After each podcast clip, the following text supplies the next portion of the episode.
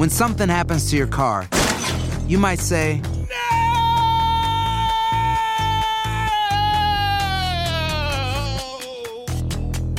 My car. but what you really need to say is something that can actually help. Like a good neighbor, State Farm is there. And just like that, State Farm is there to help you file your claim right on the State Farm mobile app. So just remember, like a good neighbor, State Farm is there. State Farm, Bloomington, Illinois. Boost Mobile tiene una gran oferta para que aproveches tu reembolso de impuestos al máximo y te mantengas conectado. Al cambiarte a Boost, recibe un 50% de descuento en tu primer mes de datos ilimitados. O, con un plan ilimitado de 40 dólares, llévate un Samsung Galaxy A15 5G por $39.99. Obtén los mejores teléfonos en las redes 5G más grandes del país. Con Boost Mobile, cambiarse es fácil. Solo visita boostmobile.com. Boost Mobile, sin miedo al éxito. Para clientes nuevos y solamente en línea, requiere AroPay. 50% de descuento en el primer mes requiere un plan de 25 dólares al mes. Aplican otras restricciones. Visita para detalles.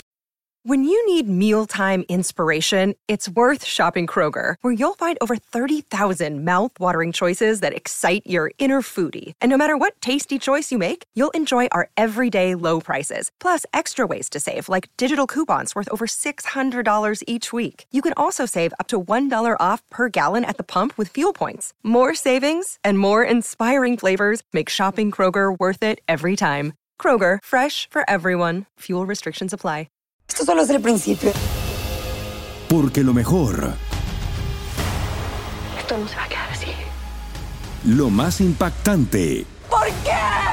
Soy tu madre. Esta mujer me robó. Por favor, abre tus ojos. está por venir en ¿Entendiste? Tu vida es mi vida. De lunes a viernes a las 8 por Univisión. Y eso sí que amerita un brindis, ¿no crees? Este es el planteamiento.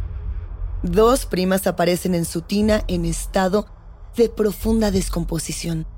Se dice que por el estado de los cuerpos llevan seis semanas de haber perdido la vida, pero sus conocidos afirman haberlas visto dos días antes de que ambos cuerpos fueran encontrados. ¿Es este un brutal homicidio o un ritual paranormal?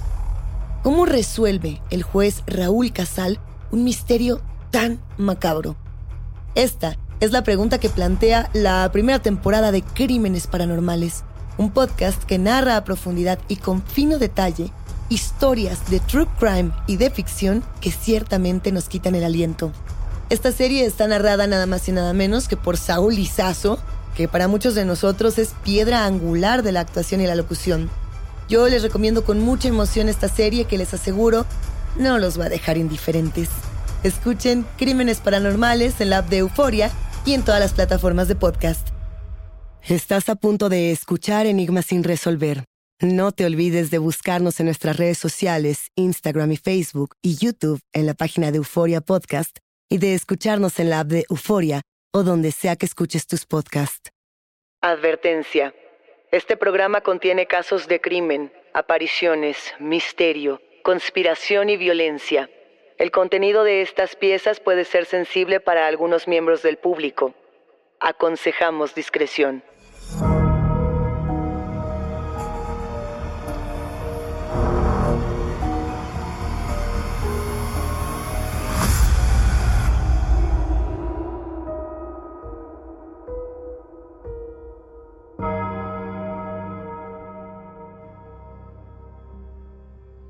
Era 28 de enero de 1829, miércoles, pasado el amanecer. El murmullo en la calle Lawn Market de Edimburgo se convirtió al cabo de unos minutos en el clamor colectivo de cerca de 30.000 personas que estaban reunidas para presenciar la ejecución que estaba a punto de ocurrir en el centro de la plaza. ¿Quién morirá el día de hoy? se preguntaron. En el patíbulo se columpiaba con el tenue viento de la mañana una cuerda. El frío desolador apenas se percibía entre la furiosa muchedumbre. Un hombre recién confeso se hizo presente. Los gritos ensordecieron la escena. Cuando la soga rompió su cuello, la multitud aulló eufórica. Su nombre era William Burke, asesino, resurreccionista y profanador de cadáveres.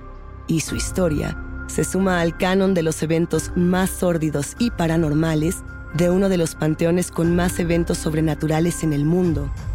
Bienvenidos a un nuevo episodio de Enigmas sin resolver. Muerte, tortura y ladrones de cuerpos. El cementerio de Greyfriars. Saludos enigmáticos.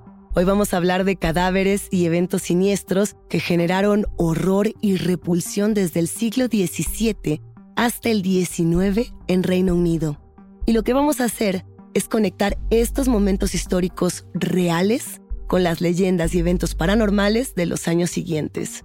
¿Ustedes conocen el cementerio de Greyfriars? Este es uno de los principales destinos de turismo de la muerte o turismo del horror. Las personas que visitan esta necrópolis en Edimburgo, que es la capital de Escocia, vienen de todos los rincones del mundo con la promesa de que van a presenciar acontecimientos paranormales.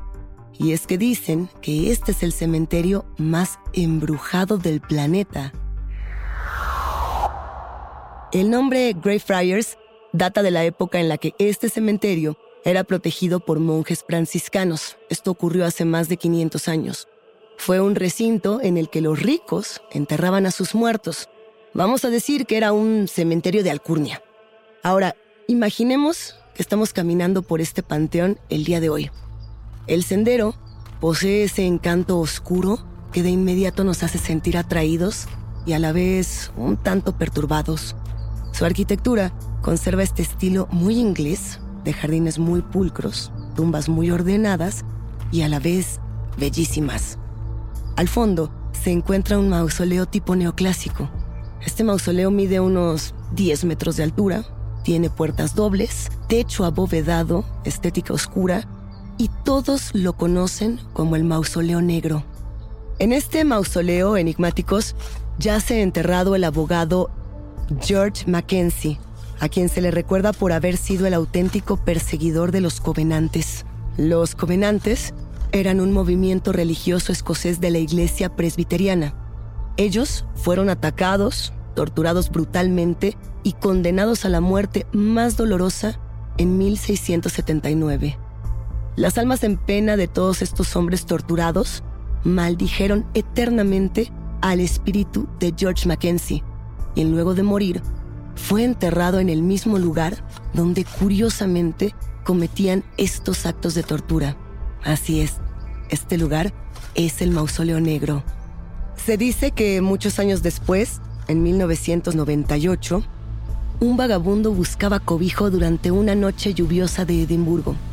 Caminó por las calles, escurriendo agua, entró al cementerio de Greyfriars y se encontró con la doble puerta que no había sido abierta desde hacía tantos años.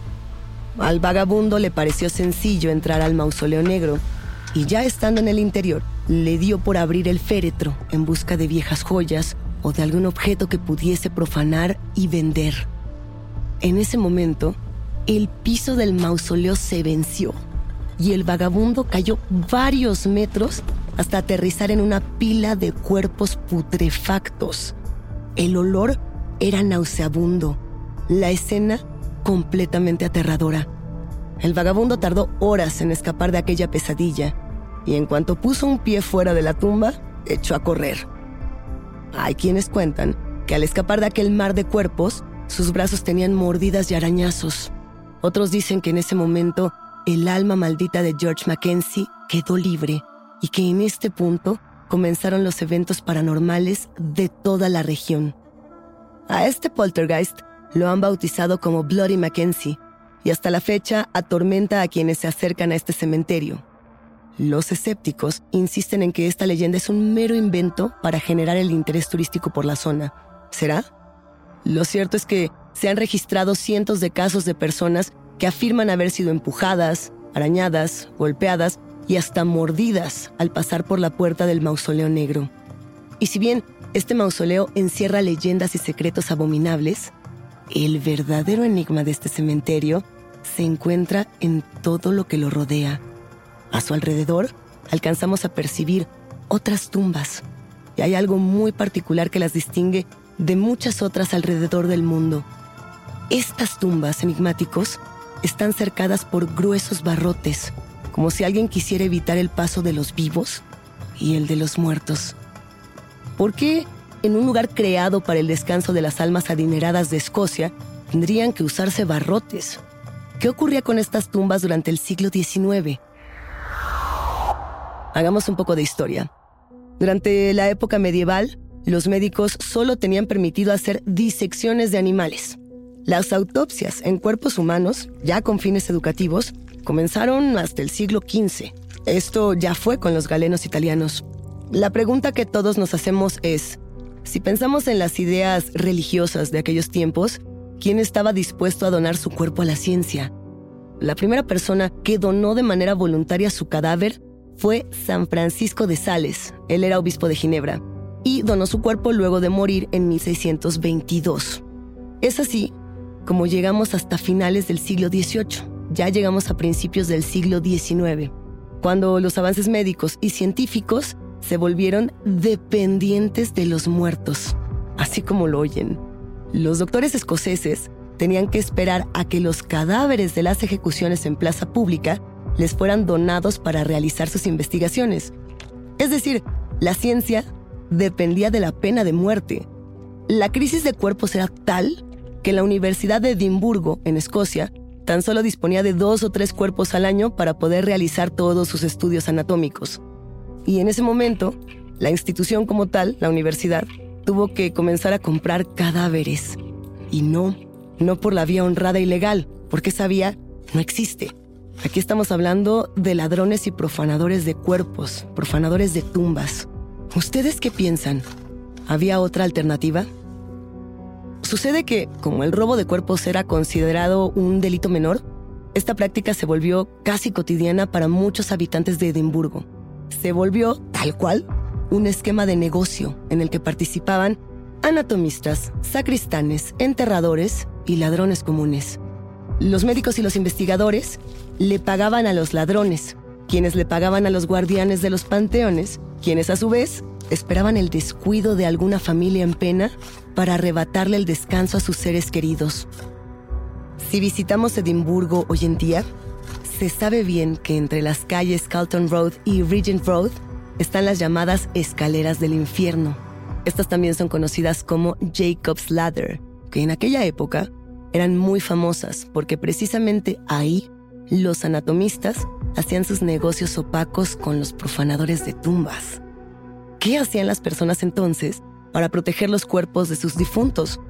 Pues los resguardaban en ataúdes de hierro o inclusive enrejaban sus mausoleos con la esperanza de nunca ser víctimas de estos criminales a quienes llamaron los resurreccionistas. ¿Por qué se llamaban así? A ver, los resurreccionistas eran llamados así porque resucitaban a los muertos recién enterrados, es decir, los sacaban de sus tumbas y se los vendían a los médicos y a los profesores. Yo pienso que la historia más emblemática de comercio de muerte en Edimburgo es la que dio paso a todas las leyendas de almas en pena que presuntamente deambulan en el cementerio de Greyfriars. Es el caso de William Burke y William Hare, conocidos como los hombres de la resurrección o los William. Y a la par de la historia de estos dos hombres, tenemos que contar la vida de Robert Knox, el profesor de anatomía cómplice de todas sus atrocidades. Comencemos por el comprador de la muerte, Robert Knox. Robert Knox era un profesor de anatomía de la Escuela de Medicina de Edimburgo. Sus estudios se veían cada vez más retrasados debido a la falta de disponibilidad de cadáveres. Al principio, como muchos otros médicos de esa región, él traía cadáveres de sus familiares fallecidos a las clases de anatomía.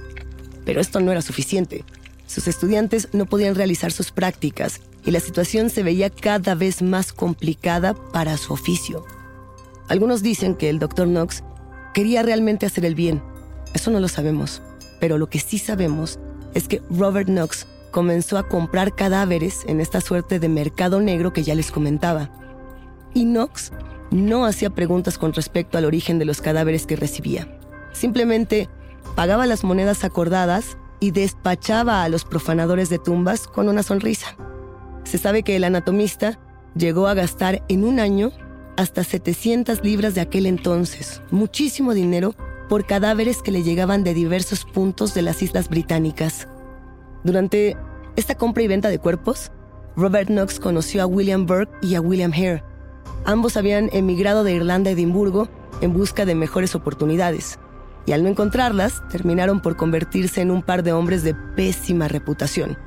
Porque desde ahora, enigmáticos, les anticipo que además de haber sido ladrones de cadáveres en el cementerio de Greyfriars, a los dos se les atribuyeron junto a sus amantes Helen McDougall y Margaret Laird un total de 16 asesinatos.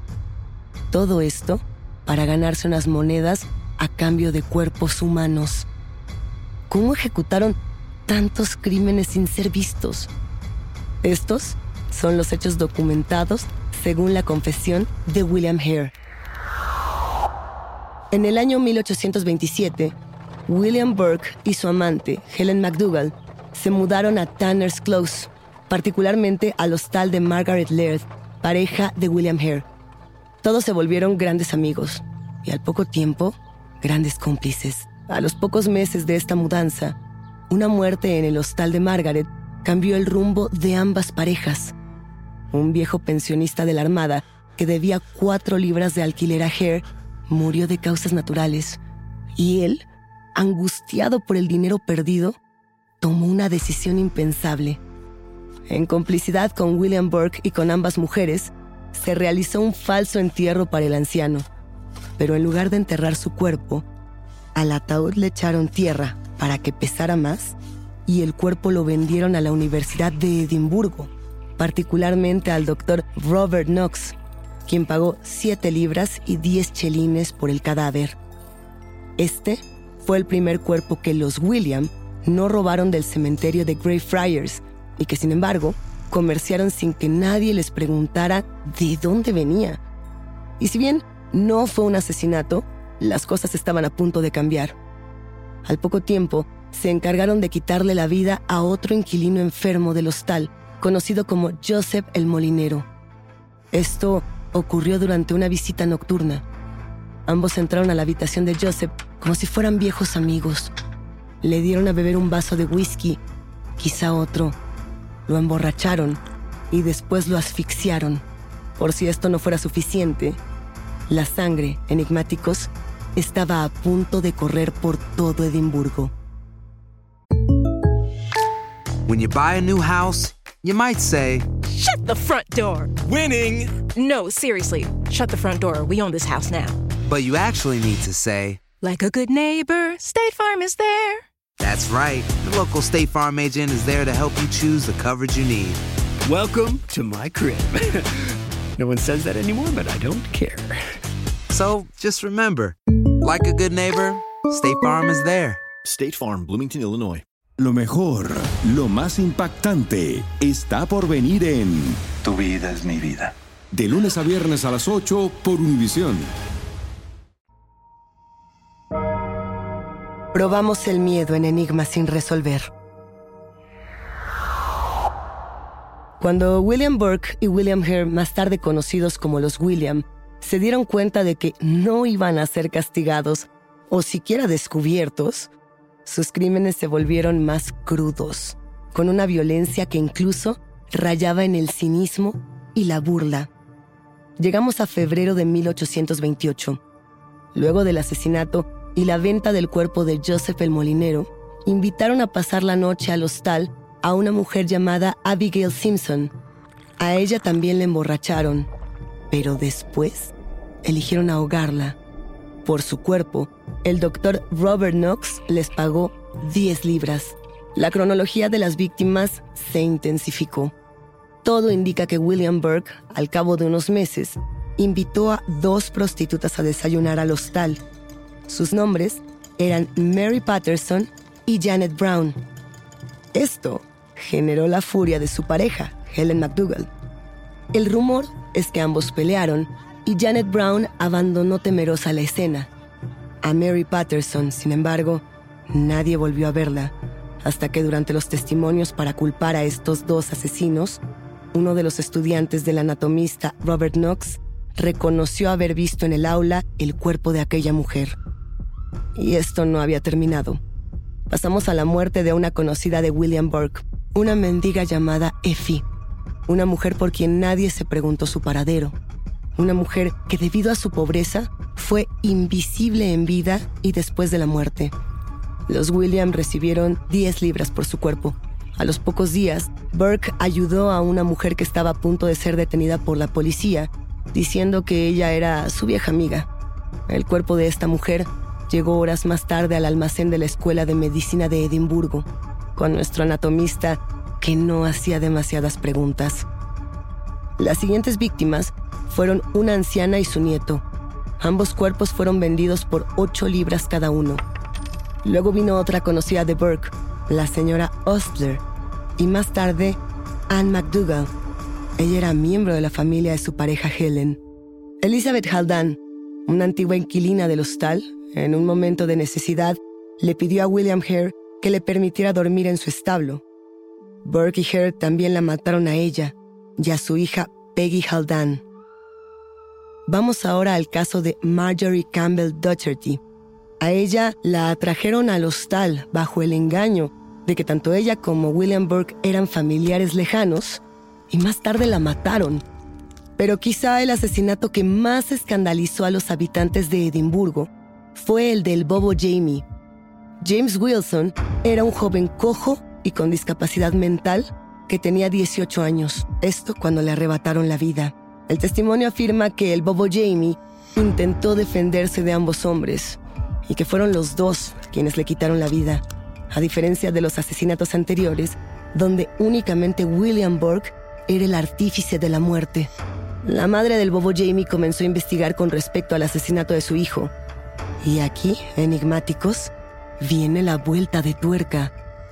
Sucede que cuando el doctor Robert Knox exhibió el cuerpo en clase al día siguiente, varios de los alumnos reconocieron al joven y se escandalizaron. Knox negó todo. Dijo que estaban equivocados, que no se trataba del bobo Jamie.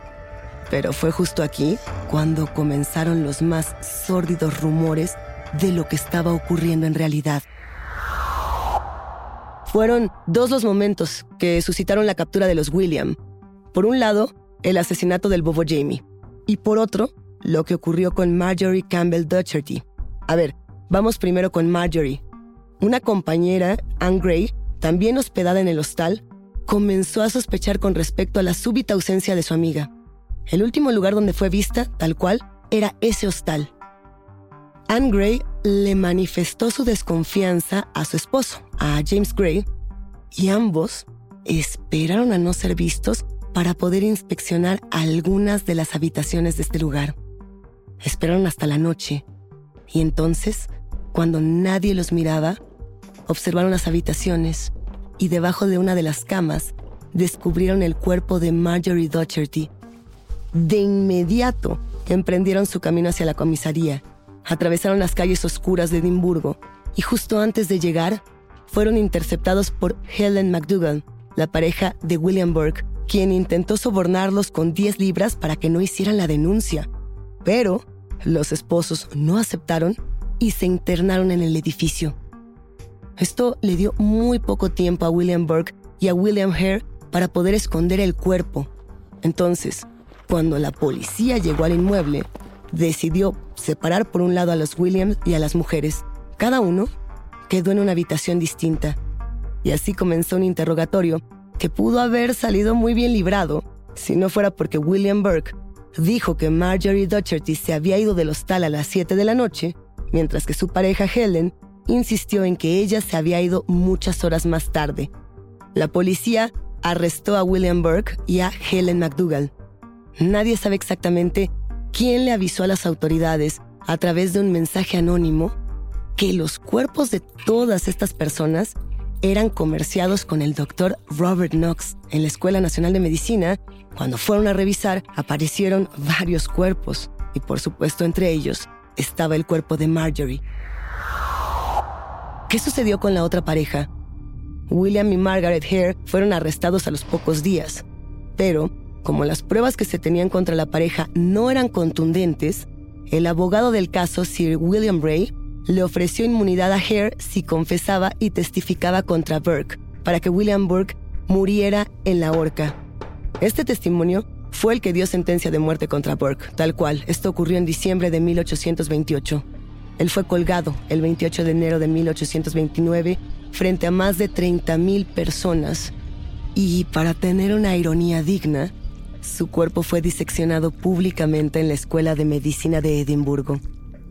Hasta el día de hoy, enigmáticos, su esqueleto, su máscara mortuoria y todos los objetos hechos con su piel se encuentran en una exposición permanente en el Museo de la Escuela Nacional de Medicina de Edimburgo.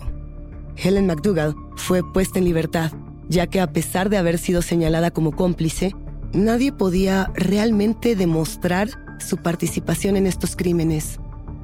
El doctor Robert Knox, por su parte, no tuvo ningún cargo, porque William Burke dijo en su confesión que nunca habían hablado de la procedencia de los cadáveres. Pero el escarnio público no se hizo esperar. Un año de asesinatos, 16 víctimas. William Burke murió ejecutado en la horca. William Hare quedó libre. El prestigio del Dr. Knox quedó por los suelos y al no tener más trabajo, se fue al Hospital de Cáncer de Londres, donde murió en 1862. Margaret Hare, por su parte, regresó a Irlanda con su familia y nadie volvió a saber de ella. Y finalmente tenemos también a Helen McDougall, la pareja de William Burke, que casi fue linchada por sus vecinos, por lo que prácticamente tuvo que huir a Australia, donde se dice que murió en 1868. Ahora, existe un rumor no confirmado de que William Hare se quedó ciego y terminó por ser un vagabundo linchado por una turba furiosa que lo arrojó a un pozo. Y aquí nos quedan muchas preguntas enigmáticos. Por un lado, nos preguntamos quiénes son los verdaderos responsables de estos crímenes.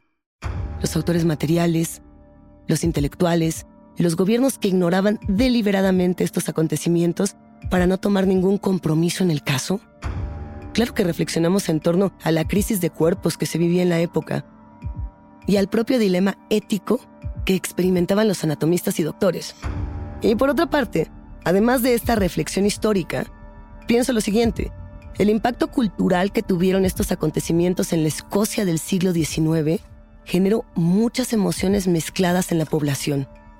Al ver estos cadáveres robados y al saber que podían ser asesinados para terminar en una escuela de medicina, los pobladores sentían miedo, angustia, encono y sobre todo muchísimo vacío.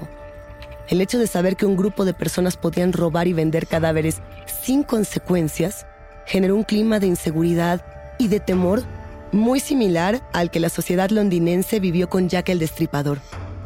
Y ese miedo, esa angustia social, generó también un eco espiritual.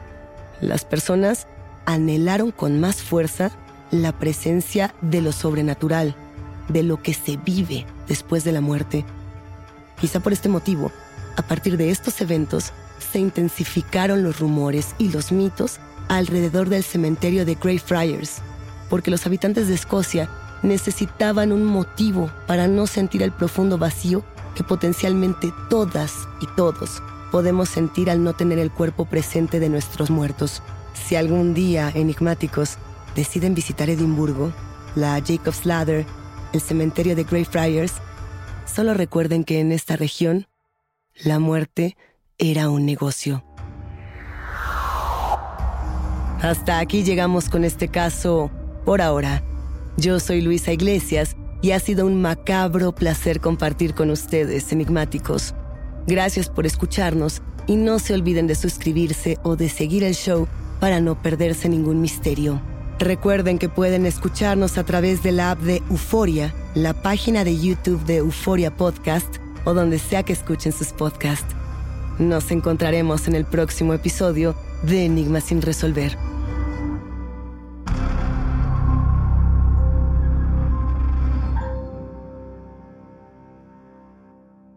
Esta es una historia real. Dos primas aparecen en su tina en estado de profunda descomposición. Se dice que por el estado de los cuerpos llevan seis semanas de haber perdido la vida, pero sus conocidos afirman haberlas visto dos días antes de que ambos cuerpos fueran encontrados. ¿Es este un brutal homicidio o un ritual paranormal? ¿Cómo resuelve el juez Raúl Casal un misterio tan macabro? Esta es la pregunta que plantea la primera temporada de Crímenes Paranormales, un nuevo podcast que narra a profundidad y con fino detalle historias que ciertamente nos quitan el aliento. Esta nueva serie está narrada nada más y nada menos que por Saúl Izazo, que para muchos de nosotros es piedra angular de la actuación y la locución. Les recomiendo con mucha emoción esta serie que les aseguro, con todo su true crime, no los dejará indiferentes. Escuchen Crímenes Paranormales en la app de Euforia y en todas las plataformas de podcast. Soy María Raquel Portillo. Probablemente me conozcan con el nombre que me impuso mi abusador, Mari Boquitas. Cuando apenas tenía 15 años, me casé con Sergio Andrade, el exitoso productor que lanzó la carrera de Gloria Trevi y que resultó ser un abusador sin escrúpulos. Voy a contar esa historia por primera vez sin interrupciones. No vengo a contar mi versión, vengo a contar mi historia. En boca cerrada. Escúchalo en tu plataforma de podcast favorita. Esto solo es el principio. Porque lo mejor, Esto no se va a quedar así. lo más impactante, ¿Por qué? Soy tu padre. Esta mujer me robó. Por favor, abre tus ojos. está por venir en ¿Entendiste? Tu vida es mi vida. de lunes a viernes a las 8 por Univisión. Y eso sí que amerita un brindis, ¿no crees?